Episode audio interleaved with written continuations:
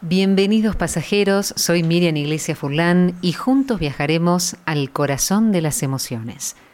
Hoy vamos a disfrutar de la estación que nos va a enseñar cómo multiplicar el resultado de nuestros esfuerzos. El ser humano, por naturaleza y por su inteligencia, siempre está en la búsqueda de nuevas formas de crecimiento, desde la invención de la rueda hasta hoy, en la que viajamos en aviones y utilizamos computadoras, existe en la mente la necesidad de intentar realizar las mismas actividades de una forma más simple y con un rendimiento mejor. Todo este proceso también se aplica a las finanzas, a los negocios y a la vida. A la hora de hacer las cosas suele haber dos caminos, uno más corto y otro más largo, uno más difícil y otro más fácil, pero tenemos que aprender a utilizar estas herramientas, estrategias que nos impulsen a multiplicar los efectos de lo que hacemos. Justamente estas herramientas funcionan como palancas porque las palancas tienen la capacidad física de multiplicar la fuerza que aplicamos. ¿Cómo podemos hacer para multiplicar el resultado de nuestros esfuerzos? Dame una palanca y moveré al mundo, dijo Arquímedes. Desarrollar la capacidad de apalancar tus esfuerzos puede requerir una inversión mucho mayor de esfuerzo, de tiempo y de dinero pero la idea es que vos puedas disfrutar de estos frutos de tu trabajo.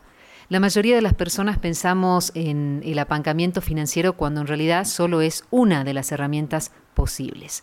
Y cuando hablamos de invertir apalancado, el mejor, método es tener claro que las oportunidades de ganar o de perder son de un 50%, ¿no?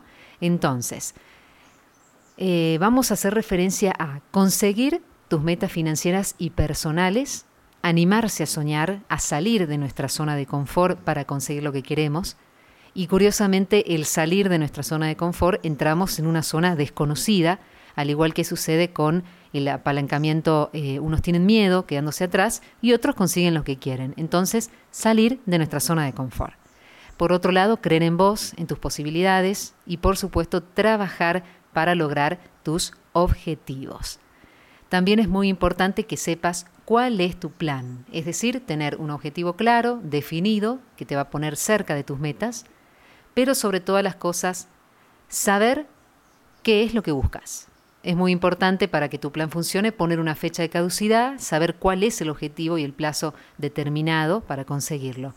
Y sin un plan, sin un objetivo, es muy difícil lograr justamente lo que vos querés, porque ni siquiera vos sabes lo que querés. Entonces, de una manera muy resumida, eh, seguí adelante, ten en claro qué es lo que querés y a dónde querés llegar. Estás en el tren del alma y este ha sido un poco un resumen de cómo lograr multiplicar los resultados de tus esfuerzos.